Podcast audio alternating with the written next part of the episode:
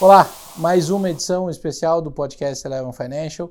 Hoje com a ilustre presença do Fernando Schiller, cientista político, professor do INSPER, é, o cara que eu pessoalmente gosto muito, escuto muito. Um prazer ter você aqui. Muito obrigado, Fernando. Eu que agradeço. Prazer estar conhecendo a Eleven aqui.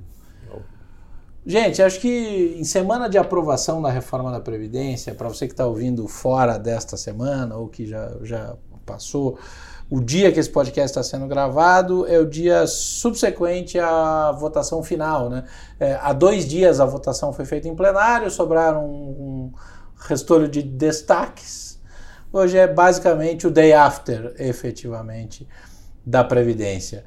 É, há três semanas eu tive junto com o Fernando num, num, num evento em Caxias e o Fernando me disse: Olha, pode escrever na pedra, 22 aprova a Previdência. É. E acho que essa batalha foi, né, Fernando, de, de um. De um é, é, de uma incerteza muito grande para, porra, uma batalha vencida, tá todo mundo meio de ressaca, parece.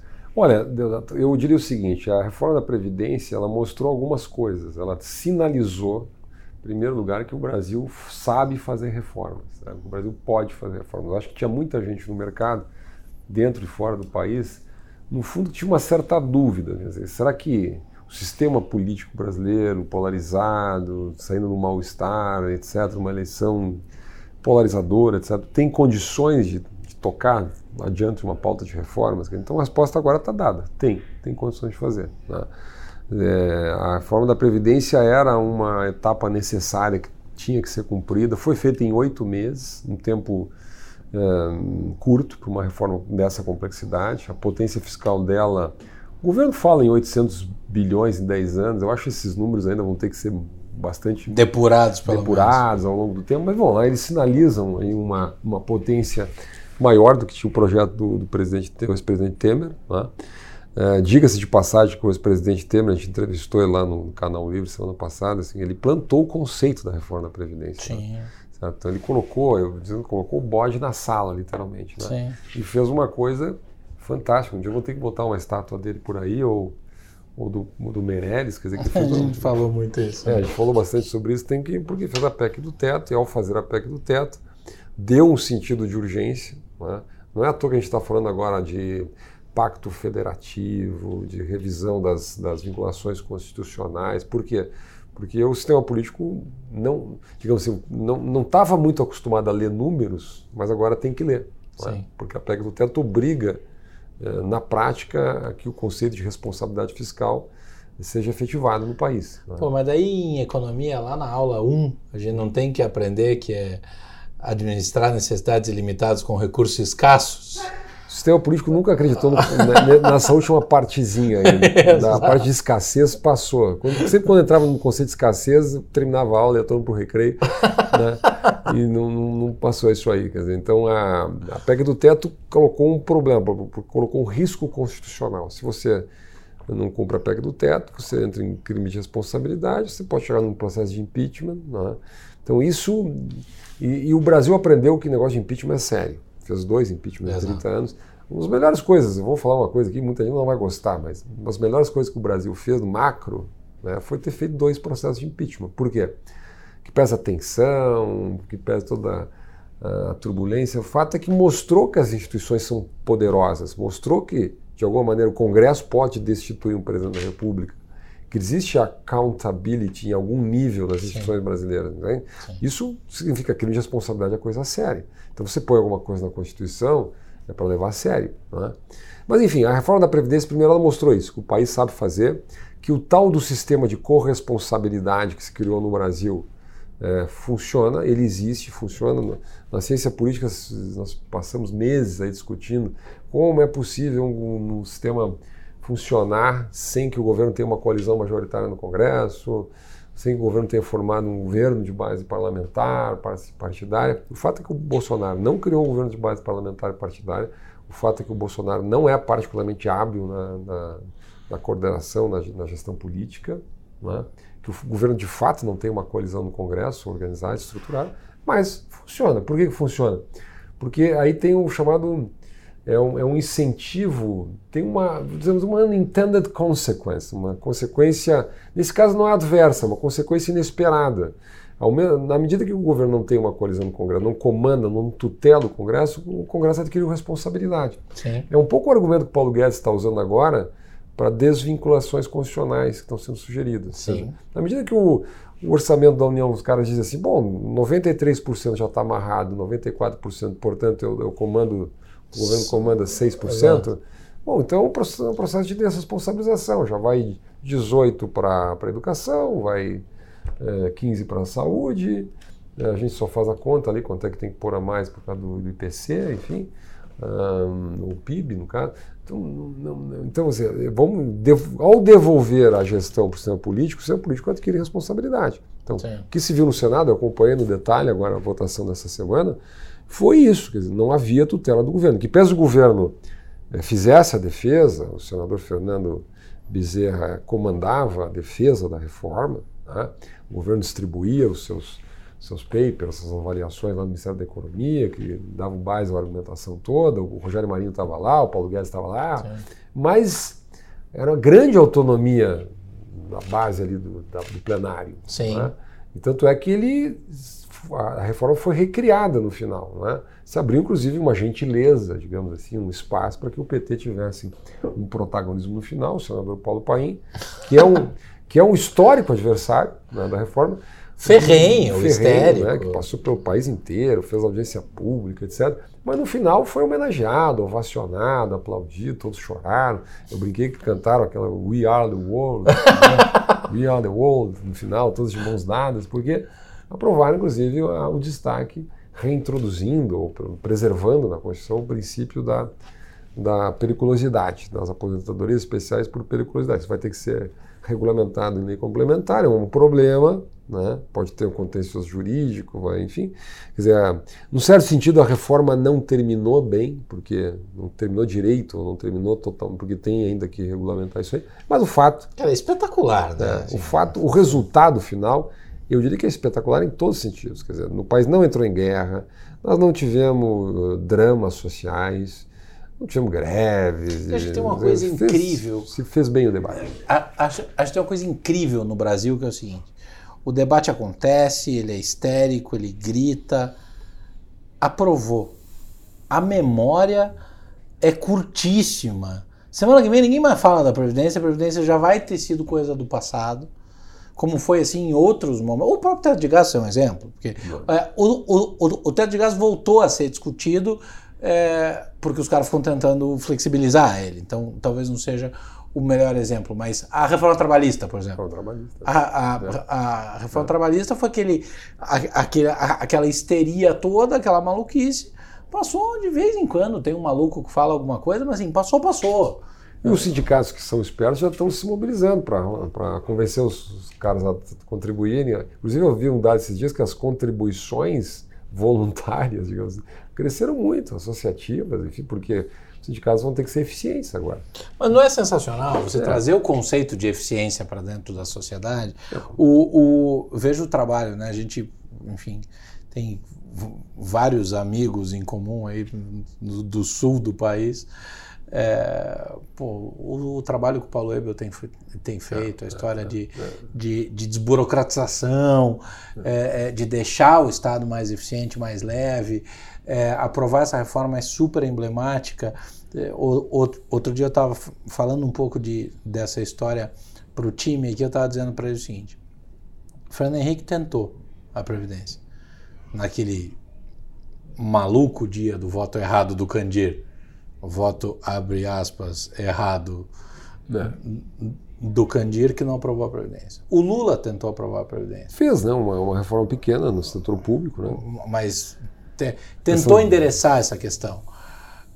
Michel Temer cravou a, a, história, não fosse o Janot, tinha aprovado. Tinha aprovado. Tinha aprovado uma, uma, uma, uma reforma com uma potência fiscal muito menor do que esta, independente de se, de se ajustar o número, mas tinha feito. É, e o, este governo fez. No meio aqui, só quem não tentou isso foi a Dilma, que eu digo que o problema da Dilma foi que ela conseguiu muita coisa que ela tentou. Né? É. Então, então, então. O negócio de coalizão majoritária é perigoso, né? Porque Exato. Ela funciona para o bem e para o mal. Era aí que eu ia chegar. Era exatamente aí que eu ia chegar. Eu ouvi uma frase numa reunião do Banco Central, ah, isso deve ter a, isso deve ter um ano mais ou menos, foi às vésperas da eleição, então é isso aí, é, em que alguém disse o seguinte: olha, quem sabe a gente vai deixar de ter que viver com o presidencialismo de cooptação.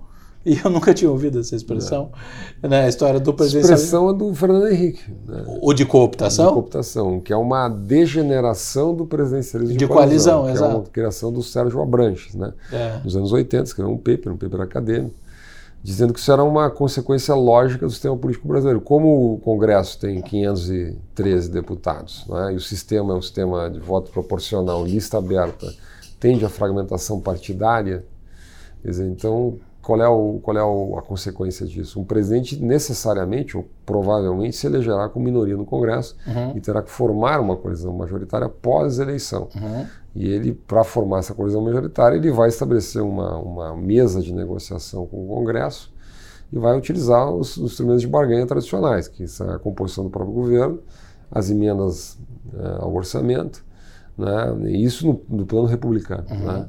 E isso foi normalizado, digamos, na, na tradição democrática brasileira dos últimos 30 anos. sabe? Só que a partir de um certo momento, esse processo envelheceu. Você teve uma, uma superfragmentação partidária, o que encareceu muito o modelo. né? Você teve um acúmulo de ineficiência do Estado e você teve a corrupção. Então você teve uma baixa de qualidade na gestão pública, você teve uma hiperfragmentação, você teve, na verdade, uma colonização do executivo a partir do sistema de aliança, fora os desvios daí, a partir daí não republicanos. Sim, sim, O sim. caso sim. do mensalão é isso. O caso do mensalão é quando esse, há um transbordamento para a ilegalidade desse modelo de cooptação. Sim. né? E aí a sociedade deu um, no fundo deu um basta. Se você combinar esse modelo com financiamento empresarial de campanha, Sim, é a isso- fórmula da bomba atômica. é a fórmula. bom, Nós criamos uma fórmula, uma, uma, hecatombe nuclear que aconteceu no Brasil. Na verdade, o impeachment foi isso, o mensalão foi isso, não é? a própria eleição do ano passado chega nesse processo. E o presidente Bolsonaro, ele de alguma maneira capturou isso no ar, captou isso no ar, fez uma campanha anti-sistema, se elege, monta o governo na Barra da Tijuca, sem os partidos. Pela primeira vez você não tem lá o PP no Ministério da Saúde, o PTB no Ministério do Trabalho, o MDB no Ministério da Integração Nacional, coisa assim. E, e aí, a partir daí, primeiro deu um vácuo, né? parecia que não ia funcionar o modelo, isso vai virar um caos, não tem liderança, não tem rumo, não tem direção. Só que não é assim, o sistema se regenera, ele se autorregenera. Ele cria suas próprias uh, formas de funcionar. Né? Aí você tem a emergência do Rodrigo Maia. Ontem nós tivemos essa semana a emergência do Davi Alcolumbre.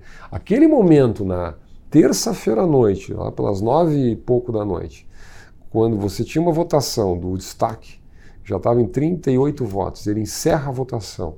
Né? Senador, se não me engano, o senador Humberto Costa do PT questionou, vem cá, mas não está no regimento encerrar a votação, por que motivo? Não, não tem motivo, só porque o senhor decidiu. Não, está encerrada a votação.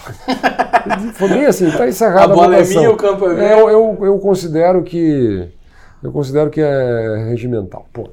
E cortou o microfone, encerrou a votação. O que, que ele fez? Ele deu tempo para que na madrugada fosse feita uma negociação remora. As pessoas se Para ajeitaram. se ajeitar, se acalmasse, porque ele viu que. A- Até porque recentemente o governo sofreu derrotas nessa de deixar Nessa rolar deixar lá, né? noite adentro. Exatamente. né? E, e- realmente se, se se criou um clima emocional no plenário a partir do discurso do, do Paulo Paim incrível. É claro que a política às vezes é feita de, de idas e vindas, que aprovou o texto base, pô, vamos dar uma chance agora para a oposição, vamos, vamos dar uma. custo é baixo, né?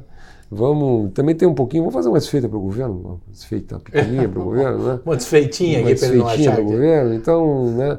E aí colou esse clima e foi feito esse acordo. No fim, foi feito um acordo geral, então a votação do destaque foi por consenso, né? E, então, é, isso, isso faz parte da democracia, mas isso é muito republicano. Eu posso não gostar, mas é muito É, republicano. não, e é de fato. Ninguém estava comprando ninguém, não Sim. teve, não foi a base de distribuição de emenda, ninguém negociou ministério.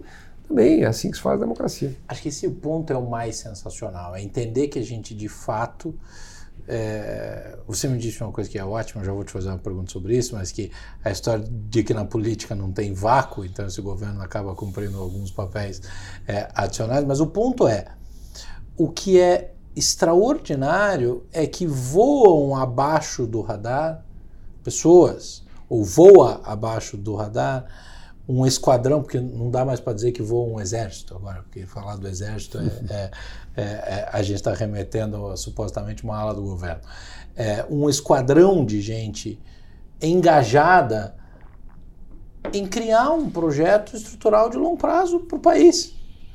É, e o que voa abaixo do radar vem pavimentando coisas e vem entregando conquistas que são extraordinárias, são, são, são, são históricas. O, o, o, o Tomás, que trabalha direto comigo em macro, que foi teu aluno, é, o Tomás entrou na minha sala terça-feira à noite, quando, quando, quando aprovou, ele falou para mim, Dato, eu juro que eu estou emocionado, eu não achei que eu fosse ver este dia de fato. É.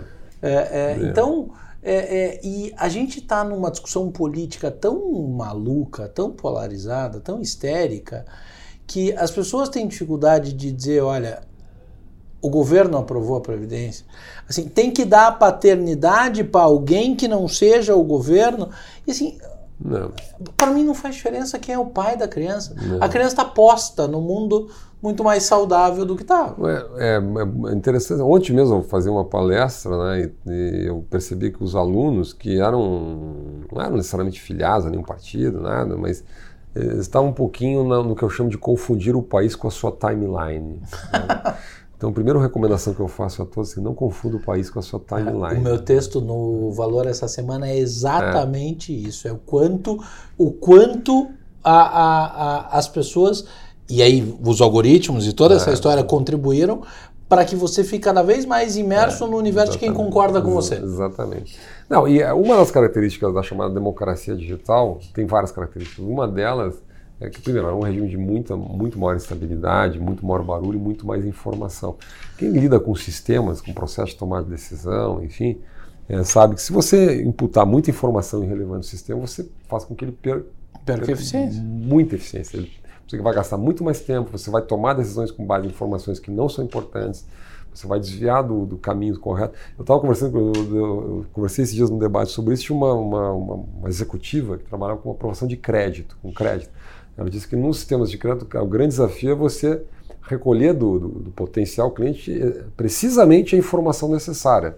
Sim. E, e, e, não, e não prestar atenção na informação irrelevante. Sim. Né?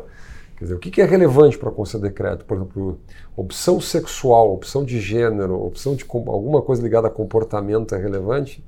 Possivelmente não. Sim. Né? Então, mas você pensa que basicamente o que a gente discute na, é na política.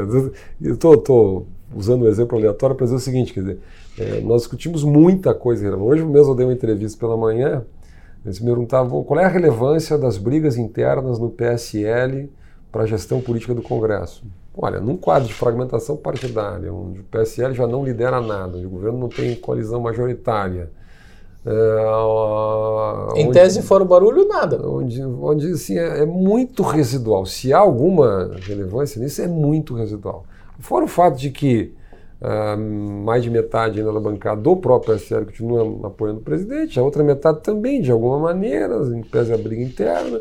O PSL não é um partido que comanda, já está fora da liderança no Congresso, no Senado, o líder no, na Câmara é aliado, é leal ao presidente, então a relevância é zero. Só que isso, você abre os jornais ou, ou, as timelines, é só disso que se fala. Sim. É só disso que se fala. E boa parte, inclusive, do jornalismo entra nisso. Sim. Quer dizer, porque a, a democracia digital ela cria isso, uma epiderme de informação em geral irrelevante. Né? Agora, o fato é que as instituições, um pouco abaixo desse epiderme, têm funcionado muito bem tem funcionado muito bem. Tu citaste a MP da Liberdade Econômica, que depois se transformou em lei. Né, MP do Agro. É, você teve recentemente, agora, agora você tem uma série de projetos importantes. Né? A própria a lei das teles, você teve agora, recentemente, por exemplo, a lei de governança das agências reguladoras, muito que, boa, que né? bloqueou muito do nepotismo, melhorou as regras de gestão das agências, que era uma vergonha, continua sendo complicado, mas melhorou. É? Então você tem uma série. E, e, o governo, pelo fato de que tem uma equipe, digamos assim, muito coesa do ponto de vista ideológico, é? essa equipe econômica do Paulo Guedes é, ela no plano. Eu não sei se ela é mais qualificada ou não, aí pode depender da análise de cada um, etc. É muito difícil dizer isso. Mas que ela é mais coesa do ponto de vista de uma visão liberal, uma visão pró-mercado, isso eu não tenho dúvida. Sem dizer, dúvida. Né? Quer dizer, ela, ela é realmente muito coesa. E nisso o Paulo foi muito competente, né? Em, em, em, em trazer as peças, é, levando em consideração a manutenção deste alinhamento. É. É, ele conseguiu fazer isso e trouxe alguns craques políticos, como o Rogério Marinho. Se a gente observar a reforma da Previdência, quem está nos bastidores do Senado, negociando, conversando, articulando, é o Rogério Marinho. Né, que é um que foi o deputado que comandou a reforma trabalhista, Sim. que foi, na verdade, o, principal articulador da própria MP da Liberdade Econômica. Né, quer dizer, que é um craque reconhecido dentro do Congresso, né, que, na minha opinião, é uma espécie de chefe da Casa Civil de, de fato né, no dia a dia da relação com o Congresso em matérias importantes. E, e agora o governo anuncia uma espécie de foco para dentro do Estado. Né? Então, reforma administrativa, a racionalização das carreiras, né? a, a desindexação das carreiras, a desindexação dos fundos, a desindexação das vinculações constitucionais, a revisão das próprias vinculações constitucionais.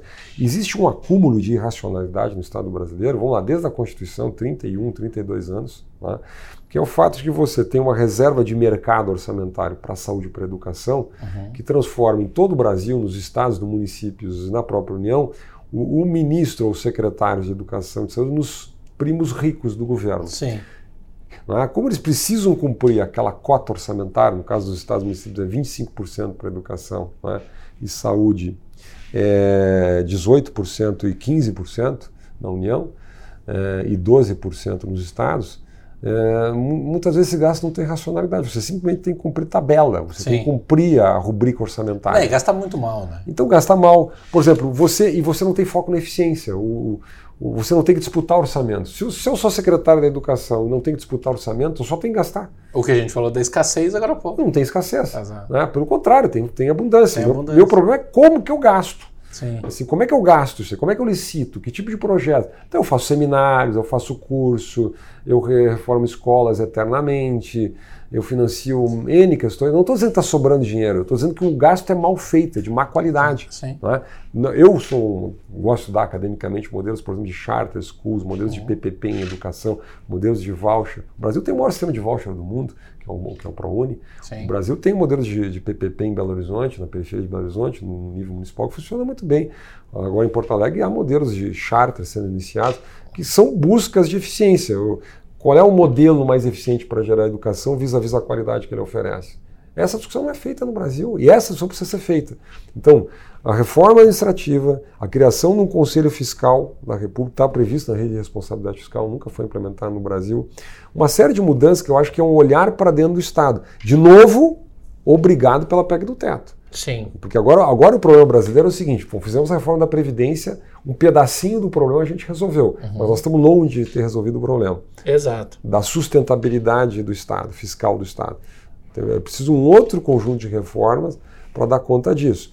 Os estados, muitos estão fazendo, o Eduardo Leite, eu acho que tomou a dianteira lá no Rio Grande do Sul, com um projeto bem agressivo de reforma administrativa. Né? Enfim, eu acho que essa é a, pauta, essa é a boa pauta brasileira. Tem, tem, quer dizer, se o Congresso vai tocar isso para frente, eu acho que vai tocar nesta toada que foi a reforma previdenciária. Precisa formar consenso. O Rodrigo Maia precisa sentir que ele é protagonista do processo, que ele não está sendo atropelado. Ele vai dar cotovelada no governo, vai dar cotovelada no Rodrigo Maia, no, desculpa, no, no Paulo Guedes. É da política isso. É? Mas, de alguma maneira, Uh, acho que há um caminho para que as coisas andem. Né? Própria reforma tributária. Eu tenho quase um feeling, eu não vou aqui apostar, porque, mas é muito provável, muito possível, que o governo sequer apresente um projeto. Eu não, eu, é possível que apresente, pra, até para ter algo na mesa para negociar. Uhum. Mas é, é, muito plausível que o governo trabalhe com, com, os dois projetos que estão em tramitação, um no Senado e na Câmara. Né? E busque a partir dali construir algum tipo de consenso, ver o que, que é que possível. Você começa a matar essa história de, de quem é a paternidade, de que a, que a, a, quem pertence, é. você traz o componente do capital político para algo que não precisa. Não, te dou uma frase: se a reforma da Previdência tivesse sido a reforma do Bolsonaro, hum, dificilmente teria passado no Congresso. Da mesma maneira que o aproveitamento, o que foi discutido durante o, a, a formação do governo de transição se usava a reforma que já tinha passado uhum. nas comissões é, ou não, a, evidentemente tinha a oposição do Paulo Guedes, que entendia que a reforma poderia ou deveria ter uma potência fiscal muito maior, vis-à-vis -vis o, o ganho de tempo que se tinha, mas era a reforma do Temer. Era a reforma um do carimbo. Era a reforma do De novo, informa, é, é, é, uma informação irrelevante que afeta o processo de decisão. É exatamente isso, exatamente uma, isso. Eu acho que nós temos que fazer uma, uma vaquinha, pagar umas passagens para o Bolsonaro, mais vezes para o Japão. né? Fizeram um bom RP, não, daí não dá aquelas entrevistas ali na saída do Palácio da Alvorada. Exato. Né? Não cria problema, não cria confusão. e o processo vai andando. Né? Manda, manda lives, manda fotos bacanas, o pessoal aplaudindo ele na saída no hotel no Japão, funciona um pouco melhor. Se o, se o governo conseguir fazer uma gestão micropolítica melhor, é? criar menos turbulência de varejo, é? e pensar no mais um quadro, a gente tem uma perspectiva de crescimento aí de 1,6, 1,7 para o ano que vem, é? e um crescimento mais acelerado nos outros dois anos? Com essas reformas andando, é evidente que não vai andar, não, não vão virar um, um, um país de uma hora para outra hiper-reformista. Eu acho que cá entre nós, o ritmo de reformas brasileiras nos últimos três anos é muito bom. Sensacional. É, às vezes as pessoas, pô, mas tem que ser mais rápido, mas calma, o Brasil é um país gigante, o Brasil é um transatlântico. Mas o Brasil sempre foi um país conservador em termos de reforma. Olha, nós passamos represando quase uma década e meia reforma no Sim. país. Então, acho que nós, nós estamos num ritmo bem apropriado. E, e cá entre nós, comparando com a instabilidade da América do Sul, dos nossos vizinhos, o país até que está numa posição de bastante estabilidade. Que é uma coisa que eu sempre comento. A gente fala em. Né, as pessoas falam, ah, mas a queda de juro, e aí não vai mudar o diferencial de juro para os Estados Unidos, não vai me mexer a redução muito brusca no, no diferencial de juro para os Estados Unidos, não, não vai fazer o capital ir embora. É, a notícia boa é que não. A notícia ruim é que o Brasil não disputa dinheiro com os Estados Unidos. A gente não joga a Champions League, a gente joga a Série B do mundo. A gente disputa com México, com Turquia, com África do Sul, com Argentina. Com esses caras a gente disputa dinheiro. Joga com o Náutico. Exato. Sacanagem. E aí, que acabou de ganhar a Série C, é. inclusive. E o, o, o, hoje de manhã, numa, numa reunião com, com um gestor aqui, o Daniel Delábio, que é um cara muito experiente em América Latina, estava falando exatamente sobre isso, sobre é, jogar a Série B do mundo na disputa por recurso, e aí quando a gente traz para uma analogia para o ambiente político é exatamente a mesma coisa, ele disse assim, e para nossa sorte estamos ganhando o campeonato por WO. é. Porque tá todo mundo fazendo tanta barbaridade em Argentina, em México, em Turquia, é, é. é que a gente está efetivamente é. muito à frente dos nossos pais. Nós, nós, temos uma, eu diria que nós temos algumas vantagens. Dizer, primeiro que nós passamos por uma crise dura e estamos saindo da crise. Segundo que nós temos um governo com uma clara agenda liberal para o mercado. E nós temos um Congresso com disposição reformista. Não é? É, isso nos dá uma vantagem. Mas e nós eu... temos um governo que acabou de entrar, quer dizer, ele é um governo muito jovem ainda. Sim. Então, com perspectivas pela frente. A sensação que dá é que ele está lá uns 15 anos, mas ele é muito. É, um, é um governo que cria uma enorme confusão, é um governo que tem uma pauta de costume, na minha opinião, retrógrada, uma pauta de costumes inaceitável, assim, tanto é retrógrada e inaceitável né, que ela não vai passar, que ela não vai para frente, que ela está toda parada, seja no Congresso, seja dentro do próprio governo, seja no Supremo, ela não vai andar, não vai acontecer nada nessa área não é? a não ser escaramuças e retórica e bate-boca, então não vai acontecer nada. É? O que, onde vai acontecer é na área econômica. É? Onde vai acontecer coisas importantes realmente é na área econômica. E aí você tem uma agenda que não é regressista, pelo contrário, ela anda para frente. É, e, mas aí, te, é, te provocando um pouco, trazendo um componente de. Você usou uma expressão agora que é evidentemente a gente compreende o que você quer dizer, mas é, o, a agenda é pró-mercado. porra, na pauta política há um espaço para o capeta. E o capeta é o mercado. Né? É, é, é o interesse do dinheiro, do capitalismo, que é um discurso vazio, é, idiota até, é, da história do, do o brasileiro demoniza o lucro, o discurso é, é da inclusão, é, enfim, a nossa Constituição de 88 é um reflexo disso tudo. É direito, direito, direito, direito, direito, com o Estado sendo o provedor de tudo, responsável por tudo. É, essa história da agenda pró-mercado, um dos trabalhos que, na minha opinião, e aí eu não entendo patavinas disso, então estou pedindo a sua, hum.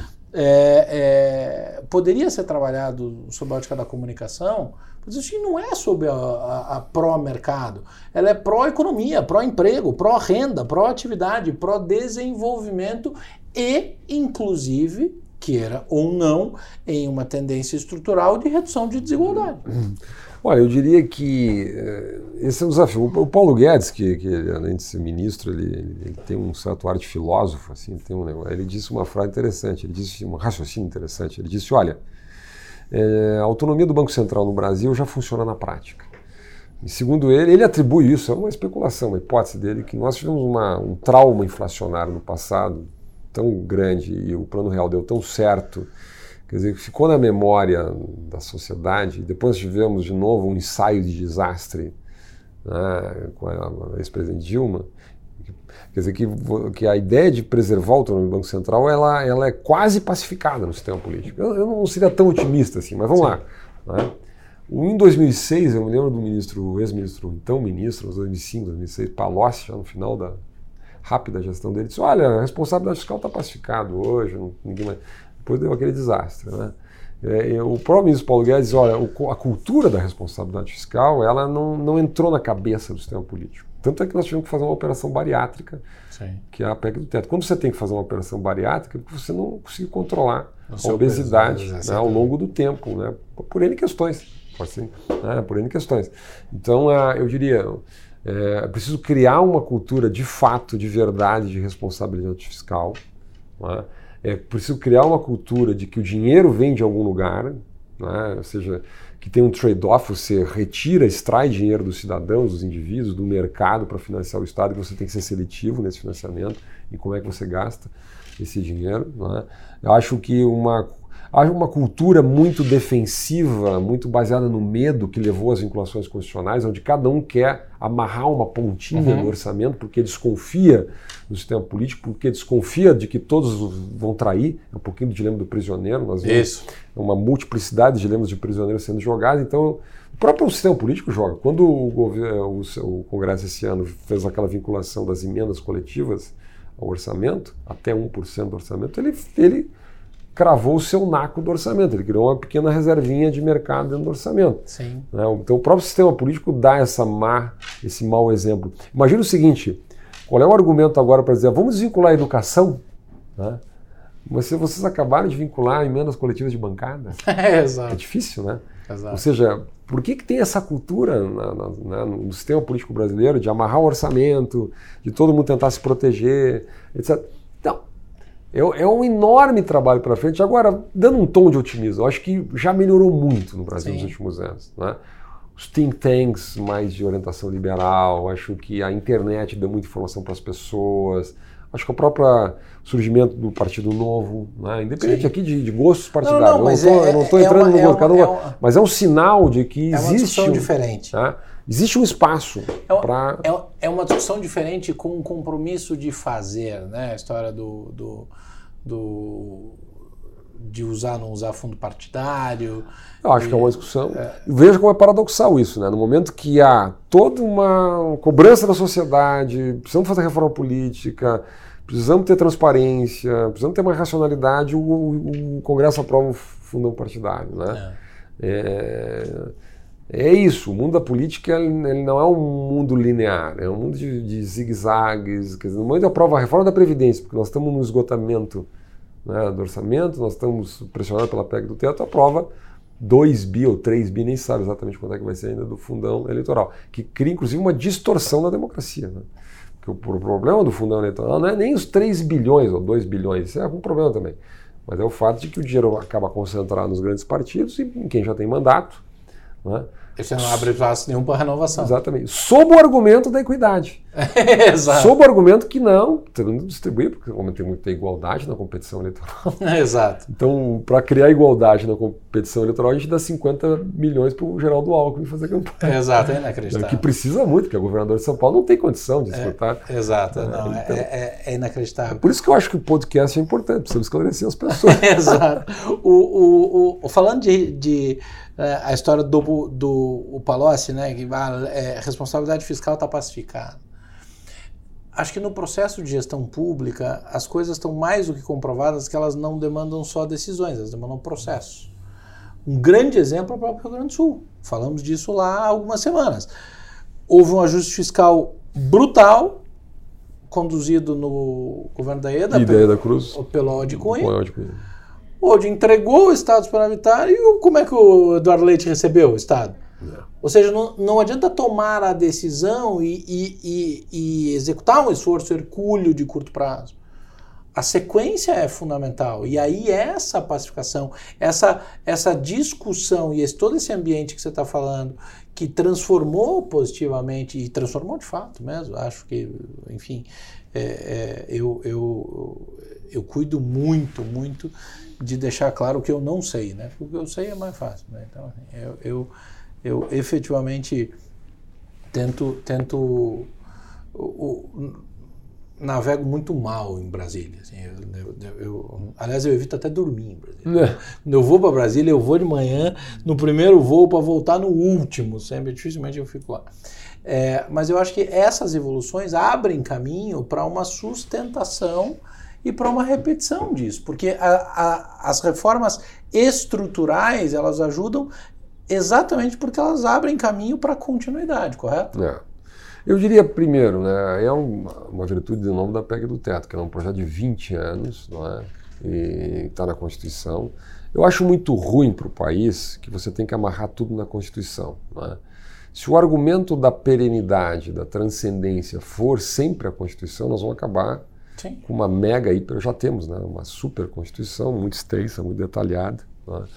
Mas o fato é que acaba sendo um recurso do sistema político dada a própria instabilidade, a falta de confiança do sistema político. Né? Ah, eu acho que não há outra maneira a não ser você, primeiro, criar uma espécie de pacto, uma espécie de consenso em torno de algumas ideias fundamentais. Até porque simplesmente a existência de lei não garante nada. Existe a lei da responsabilidade fiscal, nós temos um impeachment em função de quebra de responsabilidade fiscal. Uh, 12 estados brasileiros no ano passado cumpriram a regra dos 60% de limite com despesa de pessoal. É? Então, o que, que os tribunais de contas, é? o presidente do INSPER, o Marcos Boa, sempre pergunta o que, que os tribunais de contas dos estados fizeram nesses últimos anos que deixaram os estados quebrar. As contas foram aprovadas, estava tudo bem. É? Então, quer dizer, as instituições é muito difícil. Você tem, ah, precisamos de órgãos de controle. Bom, temos órgãos de controle, nós temos tribunais de contas que, aliás, recebem muito bem. TCS que foram cabidaços, né? De, de, é. De, de, de, políticos é, em fim é de carreira. Fala? Né? De, político em fim de carreira, é, a é. palavra era. O TCE e o TCU eram historicamente quase que prêmios de consolação. É para deputados ou ex-deputados, etc. Bom, né? é, uma, E de repente deram poder de polícia é, para esses caras e o cara não estava policiando ninguém. Né? Por isso eu acredito no modelo, eu tenho defendido uma remodelação do Estado brasileiro que eu chamo a migração do welfare state para um agency state. Né? Eu uhum. tenho usado essa expressão, um Estado agência, traduzindo. Né? O que, que é um Estado mais enxuto, mais forte do ponto de vista jurídico, mais previsível, do ponto de vista dos seus regramentos, é? mas que contratualiza fora, faz, contratualiza fora, faz o contracting out, é? que é uma tendência da chamada nova gestão pública, é? da prestação de serviços e da gestão propriamente dita. Sim. Aí toda a gestão de infraestrutura, toda a gestão de saúde, toda a gestão de educação, toda a gestão de parques ambientais, por exemplo. É, as pessoas às vezes não sabem, mas nós temos um dos parques ambientais mais bem gerenciados do mundo, que é o Parque do Iguaçu aliás, no seu estado do Paraná, não é? é? o grupo Cataratas, né? Isso. É, e que administra outros quatro, três outros três parques, são quatro parques que são contratualizados no Brasil, Sim. concedidos, não é? e que produzem uma receita superior a 60 milhões aproximadamente para o Instituto Chico Mendes, é? que é uma autarquia federal que faz a gestão das unidades de conservação federal. é? e que provê mais de 20%, se eu não me engano, são mais de 20% do orçamento do, do, do, do, do Chico Mendes, que administra 300 é, unidades de conservação. Sim. Então, e um parque daquele tamanho, com aquele paraíso, aquela, aquela monumental, monumental patrimônio que é a Cataratas do Iguaçu, não custa nada. É, exato. Não custa nada para o horário público. Zero. E é, Ao contrário, né? Dá dinheiro, dá dinheiro, e é super bem administrado e super bem conservado, inclusive com um trabalho de pesquisa lá dentro. É incrível, né? exato. Então, quer dizer, isso para mim é um pequeno exemplo. Se a gente for aqui em São Paulo, pegar um exemplo, né? a nossa melhor orquestra sinfônica da América Latina está aqui. E tem 50% que ela busca no mercado, 50% do governo põe no sistema totalmente privado, de contratualização. E se você for no Rio de Janeiro, o melhor onde queimou o museu, que tinha o melhor acervo da América Latina, que era o Museu Nacional, a 5 quilômetros em linha reta, tem o melhor museu da América Latina, totalmente privado, totalmente contratualizado, que a partir do ano que vem não vai custar um real por área pública, é o Museu da Manhã. Isso. É um museu internacional feito pelo Santiago Calatrava. Aí, se você for pelo Brasil, você vai encontrando modelos desse tipo. Você vai encontrar o metrô de Salvador, você vai ver que 20 das 20 melhores estradas brasileiras são concedidas para o setor privado. É? Você vai vendo que nove ou dez, os dez melhores hospitais públicos brasileiros são organizações sociais contratuais do setor privado. Então, daqui a pouco você começa a ver, e a, esses sistemas têm regularidade. A USESP está aí há 20 anos. Sim. Por quê? Porque você tem o um modelo de regulação, você tem o um contrato, você não contrata funcionário público, você não engorda a previdência social, você não aumenta a burocracia do Estado, você tira o político da gestão, da jogada. Né? É, ou seja, um Estado que ele tem que ser mais inteligente, mais forte, mais preocupado em macro planejamento é? e, e, sair do micro, sair da microgestão. Sim. É, eu brinco sempre, quer dizer, o que, que o Estado faz melhor do que o setor privado? Macrogestão, ele tem um compromisso democrático, então é isso que ele tem que fazer. Né? O que o setor privado faz melhor? Gestão, serviço, bom, então o setor privado tem que fazer isso. Né? Nos últimos 30 anos, o que aconteceu na, no mercado? Houve uma desverticalização das empresas. Uhum. Né? As empresas especializaram, fizeram quarteirização, terceirização, etc. Né? Isso foi um movimento de aumento da eficiência das empresas. O Estado, pela sua rigidez burocrática, não fez isso. Quer dizer, então nós tivemos um mercado que se terceirizou, quarteirizou e o, o Estado se manteve verticalizado. Perfeito. O que nós estamos vivendo hoje? Eu acho que esse é o nosso nossa nossa vibe contemporânea, quer dizer, é desverticalizar o Estado, não é? Por isso que não é à toa que o ministro, o ministro da moda é o Tarcísio Freitas, Tarcísio, né? E já vinha, aliás, esse movimento do governo Temer com PPI, etc. Sim. Quer dizer, esse movimento de contracting out, quer dizer. É, e o Tarcísio, o, o, que é sensacional, sensacional, sensacional. É. É, tem alguns merecedores de status aí que a gente é. já tem falado. E que é um funcionário de carreira. É? Sim. É, e que, para mim, é a figura do, do autogestor público. Ele é um funcionário de carreira, ele cumpre a função de inteligência, macro planejamento, mas é agency state. Exato. Ele não está ali para gerenciar estrada nenhuma, Exato. porto nenhum, pelo Exato. contrário. Ele está para gerenciar um macro não. sistema de regulação. E não tem. É, ele até. É, falar isso é difícil, porque assim, o cara tem tanto mérito, é tão legal o que ele está falando, o que ele está fazendo, que eu tenho que tomar muito cuidado ao dizer o que eu vou dizer agora. Porque ele recebe o crédito por muita coisa que, na verdade, o que ele está fazendo é tirar da gaveta. O que é a obrigação dele, né? Que estava lá, é, pronta, mas, mas, ninguém quis fazer. Então, e ele merece todo o crédito do mundo por executar. É. E é espetacular. Mas, ou, ou, seja, isso já estava concebido, já estava desenhado, o caminho está é. trilhado, o caminho. É. é. É, o governo anterior cumpria um papel muito importante. É, e acho que a gente, enfim, a gente está efetivamente pavimentando aí um ciclo, um ciclo grande, né? positivo à frente. Obrigado pelo convite. Espetacular o papo, Fernando. Muito obrigado para vocês todos. Muito obrigado. Essa vez é, a gente deixou de falar um pouco de mercado financeiro, gestão de recursos, essas coisas.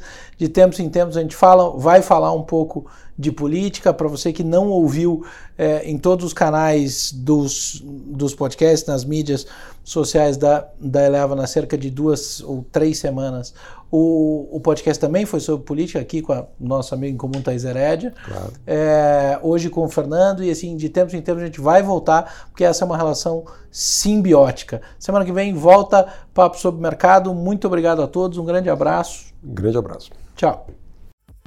Você ouviu mais um podcast Eleva. Fique por dentro de todas as informações mais relevantes do mercado é só se inscrever no site www.elevenfinancial.com ou seguir a Eleven em qualquer uma das redes sociais. Esperamos você no próximo podcast Eleven.